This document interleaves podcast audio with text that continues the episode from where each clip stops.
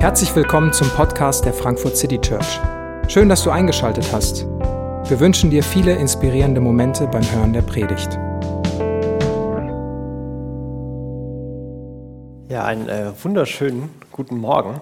Schön, dass ihr hier seid. Äh, ich freue mich, euch zu sehen. Ich freue mich auch, dass wir nach äh, ja, 18, 18 Monaten, wo Veranstaltungen waren, wurden, wenn dann Plätze äh, eingewiesen, man musste sich hinsetzen und jetzt, wo wieder mal freie Platzwahl ist, ist es wie früher. Vorne sind die meisten Plätze frei und hinten ist alles voll.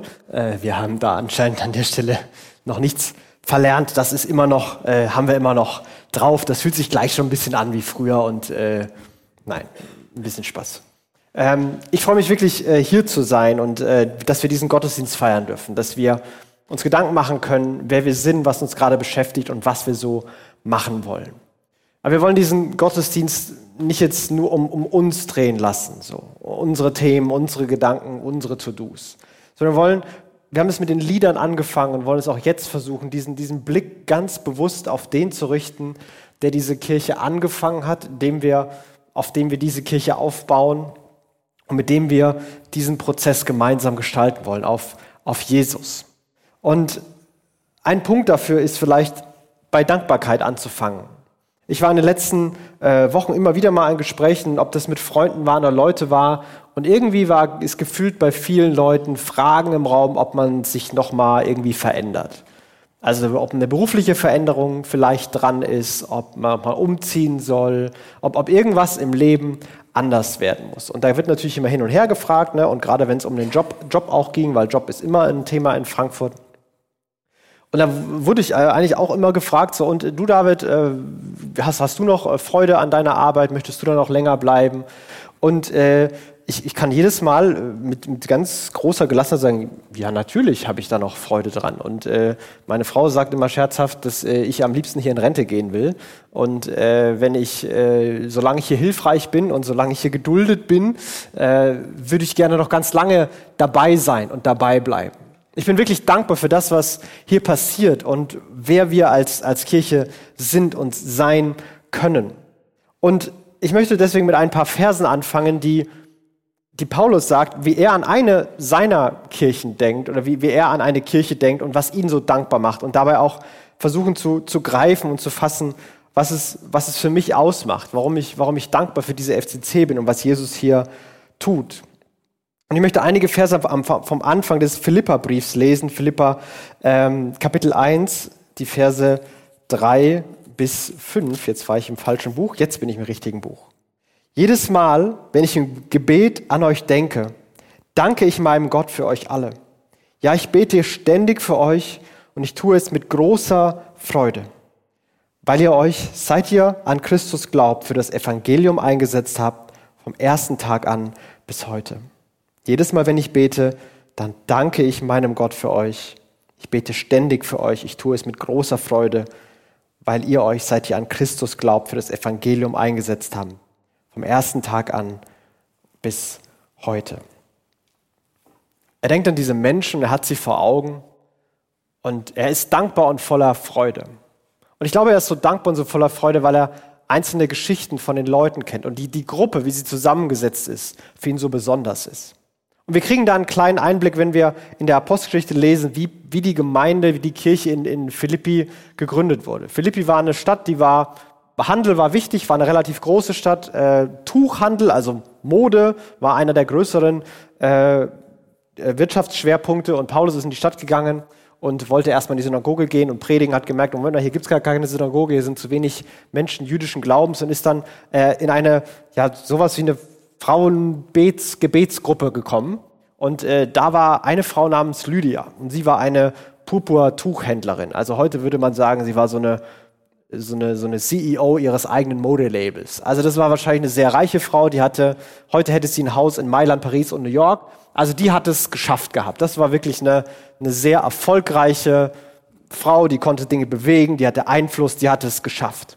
Aber sie hatte Fragen, intellektuelle Fragen und Paulus begegnet ihr, redet mit ihr, ist bei ihr zum Essen eingeladen und sie beginnt an Jesus zu glauben und sich mit dem, was sie hat, für Jesus einzusetzen. Die Gemeinde hat sich sicherlich zuerst bei ihr im Haus getroffen, weil sie hatte eins und da war mit Sicherheit Platz. Und als Paulus dann weggegangen ist, ist er durch die Stadt gelaufen. Auf einmal merkt er, wie so, ein, so, ein junges, so eine junge Frau, ein junges Mädchen hinter ihm herläuft die ganze Zeit. Und dieses Mädchen schreit die ganze Zeit, wenn ihr wissen wollt, wie ihr gerettet werden könnt, redet mit diesen Männern. Diese Männer können euch sagen, wie ihr gerettet werdet. Und irgendwann nervt Paulus zu sehr und sagt, komm, jetzt reicht's mir einfach, dreht sich um und treibt mal den, den Geist, den Dämon, was immer sie da besessen hatte, aus. Und auf einmal ist sie ganz still und friedlich. Und sie ist das, die zweite Person, die äh, da Teil der Gemeinde wird. Diese, diese Frau war eine, eine Sklavin, die äh, von ihren Herren für ihre Begabung ausgenutzt wurde, für diese Weissage-Begabung wurde sie, äh, ja, durften Leute kommen, Geld bezahlen und sie konnte dann irgendwas sagen und das wurde gerne gern genommen in der damaligen Zeit, wird glaube ich auch heute noch zum Teil gerne genommen. Aber auf einmal war sie auch dabei, von der, von der ganz reichen Mode-Startup-CEO zu dem ausgebeuteten Sklavenmädchen mit der absolut crazy Story, die man keinem erzählen kann, weil, weil wer soll denn das glauben? Und äh, denn der nächste, der dazu kommt, war ein Gefängniswärter, weil als Paulus die Leute da, äh, als Paulus dieses Mädchen da befreit hatte äh, von von was immer sie da so gepackt hatte, äh, wird er ins Gefängnis geworfen, weil die Leute stocksauer waren, weil er ihnen ihr Wirtschaftsmodell kaputt gemacht hat. Er wird äh, geschlagen, ausgepeitscht, ins Gefängnis geworfen äh, und, und angeklagt und so weiter. Und dann ist er da im Gefängnis. Und heißt es, dass er da irgendwie festgeschnallt ist. Und Gefängnis ist nicht wie heute so eine schöne Zelle und äh, irgendwie äh, ein Bett und ein paar Stangen, wo man sich so reinhängen kann, sondern da wurde man einen großen Raum gesperrt. Meistens wurde man irgendwie mit Ketten, Seilen und Schnüren und Holz irgendwie so festgemacht und festgeknotet. Da hat man sich auch gerne mal Krämpfe geholt und ja, der ein oder andere Gefängniswärter hatte auch einfach Spaß daran, die bösen Menschen leiden zu sehen. Und, und Paulus in dieser Situation beginnt Lieder zu singen und Gott zu loben und dann äh, passiert da was ganz Verrücktes, dass ein Erdbeben passiert, die Ketten gesprengt sind und der der Wärter glaubt, alle Leute sind entflohen und will sich umbringen. Paulus sagt, nein, stopp, wir sind alle noch da. Und dieser Soldat, der aufgepasst hat, der sein Leben nehmen wollte, weil er glaubt hat, er hat versagt, erlebt was und wird auch dieser Teil dieser Gemeinde. Mode-CEO, Sklavenmädchen, Soldat.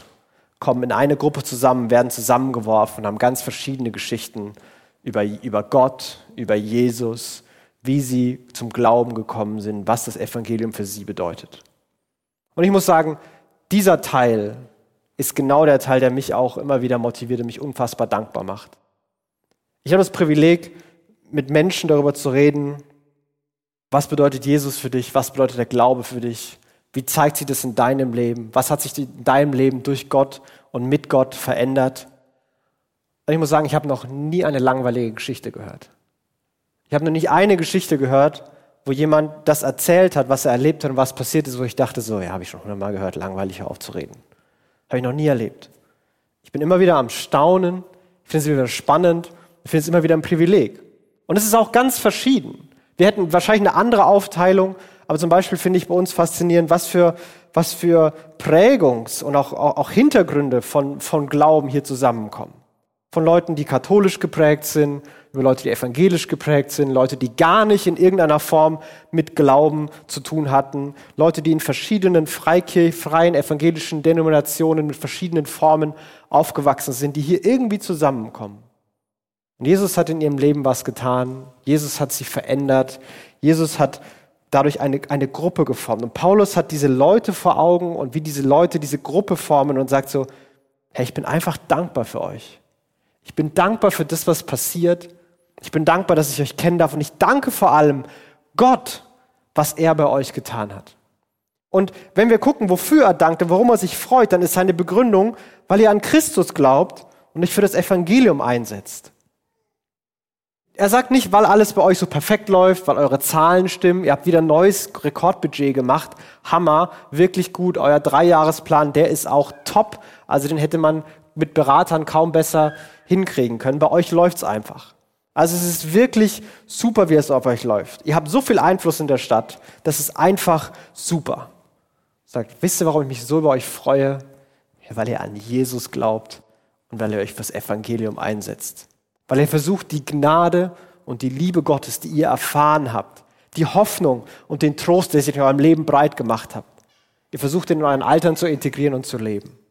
Und es sind nicht die, die großen Taten, die großen Einsätze. So einmal im Jahr macht man einen Einsatz für den Glauben des Evangeliums, sondern es sind diese vielen kleinen Millionen Dinge, die man das ganze Jahr tut. Hier ein bisschen geduldig sein mit einem Freund. Da in der Arbeit mit Integrität versuchen zu arbeiten. Hier nicht nachtragend zu sein, sondern vergeben zu sein. Dort jemanden zuzuhören und in den Arm zu nehmen und versuchen zu trösten. Hier einen hoffnungsvollen Gedanken reinzubringen. Da etwas Gutes tun. Hier helfen. Hier unterstützen. Viele kleine Dinge. Alltag eben. Und Paulus sagt, ich bin dankbar dafür, dass, dass ihr glaubt und dass euer Glaube da ist und dass ihr Jesus seht. Und diese Freude, die macht er sogar noch ein, ein bisschen größer, wenn er im nächsten Satz sagt, denn ich bin überzeugt, dass der, der etwas so Gutes in eurem Leben angefangen hat, dieses Werk auch weiterführen wird, bis es an jenem großen Tag zum Abschluss kommen wird. Er, er hat diese, diese Zuversicht, dass dieses gute Werk, und mit dem guten Werk meint er, dass sie glauben, Gott hat euch etwas ganz Besonderes angefangen. Ihr vertraut ihm. Ihr glaubt ihm. Ihr habt dieses Evangelium begriffen, dass Gott die Menschen liebt, dass er selbst in die Welt gekommen ist, damit Menschen nicht in Verlorenheit, in Scham, in Angst, in Schuld, in, in all dem, was kaputt ist, stecken bleiben müssen, sondern damit es Erlösung, Erneuerung und Wiederherstellung der Beziehung zu ihm geben kann. Und ihr habt es geglaubt, ihr habt das erfasst. Ihr seht das alle aus verschiedenen Perspektiven, mit verschiedenen Facetten, aber gemeinsam hat da Gott etwas begonnen. Das ist nicht alles euer Werk. Das ist nicht das, was ihr euch erarbeitet und getan habt. Und wenn man diese Stories hört, Mode-CEO, Sklavenmädchen, Gefängniswärter, Soldat, dann ist das natürlich was, wo man sagt, so, ja, das ist auch eine absurde Story. Natürlich ist das Gottes Werk. Und ich glaube, wenn wir hier einen Brief machen würden mit all dem, welche Stories wir haben und wie das zusammenkommen würde, dann würde man auch danach denken, so, also irgendwie macht das wenn dieser Gottfaktor nicht eine Rolle spielt, alles keinen Sinn. Und er sagt, Gott hat in euch ein gutes Werk angefangen, er ist zuversichtlich, dass er es auch beenden wird. Und es ist viel mehr als zu sagen, hey Leute, ihr seid voll auf einem guten Weg. Ich bin stolz auf euch, welche Gedanken ihr euch macht, welche Fragen ihr euch stellt, wie ihr versucht zu leben. Super. Er sagt viel, viel mehr. Hey, Gott hat in euch was angefangen. Und ich weiß, dass Gott, der angefangen hat, auch erfolgreich abschließen wird. Und anfangen, und da ist jetzt wieder Grammatik wichtig, anfangen, angefangen hat, ist nicht so, er hat einmal einen Stoß gegeben und dann hat er sich so ein bisschen zurückgelassen, so jetzt habe ich angefangen und euch einen Stoß gegeben, viel Spaß, sondern er hat angefangen. Und er hat angefangen und er ist weiterhin dabei und er ist Schritt für Schritt dabei. Und er wird auch Schritt für Schritt dabei bleiben, bis es erfolgreich abgeschlossen wird. Gott ist der, der das tut. Und ich glaube nicht, dass Paulus die konkrete Situation kennt. So ein paar Sachen kennt er. Die Leute haben sich wahrscheinlich Briefe geschrieben, äh, so gegenseitig, was aber auch relativ komplex ist. Also Paulus war ein Typ, der als Wander Prediger, Wanderarbeiter durch die Gegend gereist ist. Jetzt ohne Hausnummer, ohne Adresse. Du, es gab keinen Postdienst, wo man das irgendwo reinstecken konnte, dann wurde es geliefert, sondern irgendein Typ musste den Brief nehmen und in, sich von Stadt zu Stadt durchfragen, wo der als nächstes hingekommen ist und wo er gerade sein könnte. Also Briefe zuzustellen hat Wochen und Monate gedauert, bis es diese, diese Überlappungen gab, weil er hat ja keinen Wohnsitz. Aber so ein paar Sachen hat er mitbekommen, so ein paar Sachen von den Leuten. Und obwohl er nicht genau weiß, was gerade los ist, und obwohl er selber gerade im Gefängnis sitzt und, und bei ihm auch gerade nicht alles gut läuft, hat er diesen Punkt zu sagen, hey, ich bin sicher, dass es bei euch erfolgreich abgeschlossen wird. Ich mache mir überhaupt keine Sorgen. Ich bin absolut voller Zuversicht, dass ihr gut weitermachen werdet und gut ans Ziel kommen werdet. Und das hat gar nicht so viel mit euch zu tun, weil ihr so begabt seid, weil ihr so toll seid, sondern weil Gott, der angefangen hat, der gleiche Gott ist, der beenden wird. Der Gott, der die Wunder am Anfang tut, ist der Gott, der sie währenddessen tut und der sie bis zum Schluss tut, bis man am Ende ankommt. Und für mich ist das immer wieder ein, ein wirklich ermutigender Gedanke. Nicht nur für mich persönlich. Ja, Gott hat in meinem Leben Dinge angefangen und ich bin lange nicht da, wo ich sein will oder wer ich sein könnte oder sollte. Ich bin auch nicht mehr, wer ich mal war. Und ich bin dankbar, dass ich glauben kann und weiß, hey, Gott wird es vollenden. Aber das gilt genauso für uns als, als Kirche, als Gemeinde. Gott hat hier was angefangen. Und Gott wird es erfolgreich abschließen. Gott ist hier am Werk. Und Gott ist nicht eingeschränkt von Umständen. Paulus war im Gefängnis. Das ist eine absolute Begrenzung und Einschränkung. Ja, die Erfahrung machen Christen weltweit sogar mehr, als dass sie sie nicht machen, dass es Einschränkungen gibt, Hindernisse gibt, Probleme gibt, dass, dass dem Glauben Hürden und, und, und Dinge in den Weg gestellt werden, ja, dass man aktiv dagegen vorgeht. Und für uns ist die letzten 18 Monate das erste Mal, dass wir diese, diese, diese Steine, diese Störung, diese Einschränkungen ganz existenziell auch selber spüren. Ich würde nie das Wort Verfolgung bei uns verwenden. Wir Kirchen haben in Deutschland immer noch mehr Freiheit als jedes Restaurant. Also wir dürfen mehr machen als alle anderen. Wir haben große, große Freiheiten. Aber trotzdem haben wir Dinge verloren im letzten Jahr. Trotzdem gab es Einschränkungen. Vielleicht haben wir Menschen verloren, die, die früher mal hier dabei waren und jetzt weggezogen sind, weitergezogen sind. Vielleicht haben wir persönliche Leidenschaft, Überzeugung verloren, weil Rhythmus verloren gegangen ist. Ich weiß nicht, was wir verloren haben, aber ich glaube, wir alle haben was verloren. Es war anstrengend, es war nervig, es war herausfordernd und leider ist es auch immer noch anstrengend, nervig und herausfordernd. Ich möchte manchmal gar nicht mehr ausmalen, was die nächsten Wochen und Monate alles bringen und bedeuten werden. Aber in all dem und über all dem, wo wir Hindernisse und Störungen erleben, Gott erlebt keine Hindernisse und keine Störungen. Gott ist nicht auf einmal gebunden und gefangen und auf einmal stellen sich Dinge ihm und seiner Güte in den, in den Weg. Jesus hat angefangen, Jesus bleibt aktiv dabei und Jesus wird es ans Ziel bringen. Und wir werden trotzdem über Dinge reden, die wir tun und die uns beschäftigen. Weil, weil das hat ja nichts damit zu tun, dass man das gegeneinander ausspielt. Ein bisschen später in dem gleichen äh, Brief sagt er, hey, bewirkt, lasst eure Rettung zur vollen Geltung kommen. Setzt alles daran, dass sich eure Rettung entfaltet in eurem Leben. Denn Gott ist es, der in euch sowohl das Wollen als auch das Können vollbringt. Das, das gehört zusammen. Aber wir starten hier, wir starten mit dieser Klammer. Gott ist am Werk. Jesus hat es hier angefangen. Jesus wird es hier erfolgreich beenden. Jesus ist die Grundlage, auf der das alles aufgebaut ist. Damit fangen wir an und mit der Gewissheit krempeln wir die Ärmel hoch. Und wir hatten in den letzten Wochen eine, eine Reihe, wo wir auch über uns geredet haben, wer wir sein wollen, was uns ausmachen soll. Wir wollen eine Kirche sein, die bewegt ist von Gottes Liebe. Bewegt von Gottes Liebe wollen wir Glauben entdecken und Zweifel nachgehen. Wollen wir Gemeinschaft leben, der Stadt dienen und, und größer denken und uns um die Sache Gottes kümmern. Aber vielleicht ist heute der Moment, uns daran zu erinnern, dass Gott selbst durch seine Liebe motiviert ist, uns zu begegnen. Dass Gott selbst ist, der in seiner Liebe zu uns gekommen ist, auf diese Welt gekommen ist. Und das ist historisch passiert, aber der auch ganz konkret in, in dein Leben vielleicht gekommen ist der sich dir vorgestellt hat, dass du sagen kannst, ich habe schon mal Liebe Gottes erlebt. Und wenn du das nicht erlebt hast, dann lade ich dich ein, das zu beten. Gott, ich möchte das erleben. Und anscheinend gibt es hier Leute, die das erlebt haben. Ich möchte das auch. Und ich lade dich ein, das zu beten. Gott bewegt sich in seiner Liebe auf uns zu. Er trägt uns, er stärkt uns, er gibt uns Hoffnung und er versorgt uns. Und seine Liebe dass wir die erleben können, ist nicht von Umständen oder Einschränkungen geprägt. Ich weiß nicht, ob du Momente im letzten Jahr hattest, die vielleicht besonders schwer waren und wo du in denen oder durch die oder nach denen auch besondere Momente hattest, wo du Gottes Liebe erlebt hast. In meinem Leben sind die auf geheimnisvolle Weise miteinander verwoben. Ich frage mich, warum ich nicht in meinen besten Momenten auch Gottes Liebe voll erleben kann. Das wäre doch auch gut. Warum müssen manchmal schlechte Sachen dazukommen? Traurige Momente dazukommen? Aber Gottes Liebe scheint nicht eingeschränkt zu sein. Ja, Gottes Liebe war da am größten und ist da am sichtbarsten, wo er nach äußeren Maßstäben die meisten Einschränkungen hatte. Als er ohnmächtig an einem Kreuz hing.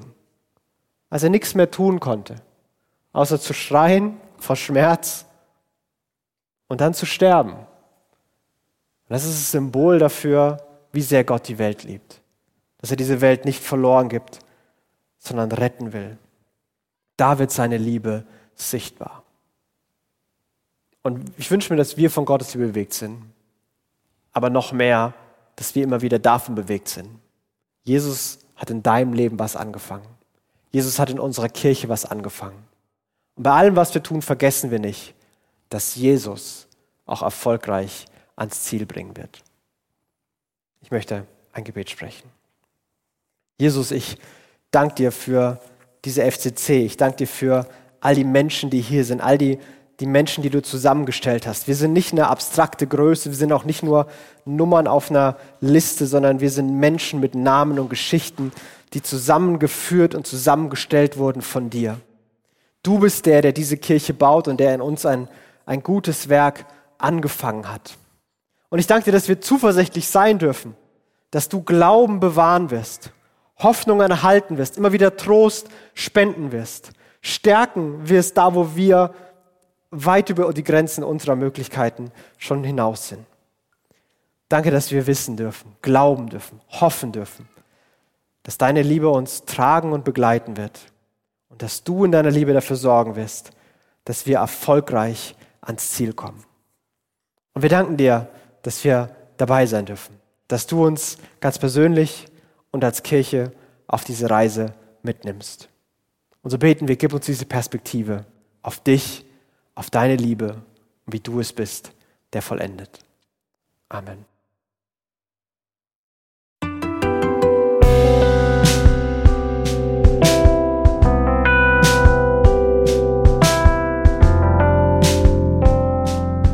Wir hoffen, die Predigt hat dich inspiriert. Wenn du uns kennenlernen möchtest, dann schau einfach mal auf unsere Homepage www.frankfurtcitychurch.de oder besuch uns in unseren Gottesdiensten. Bis dann!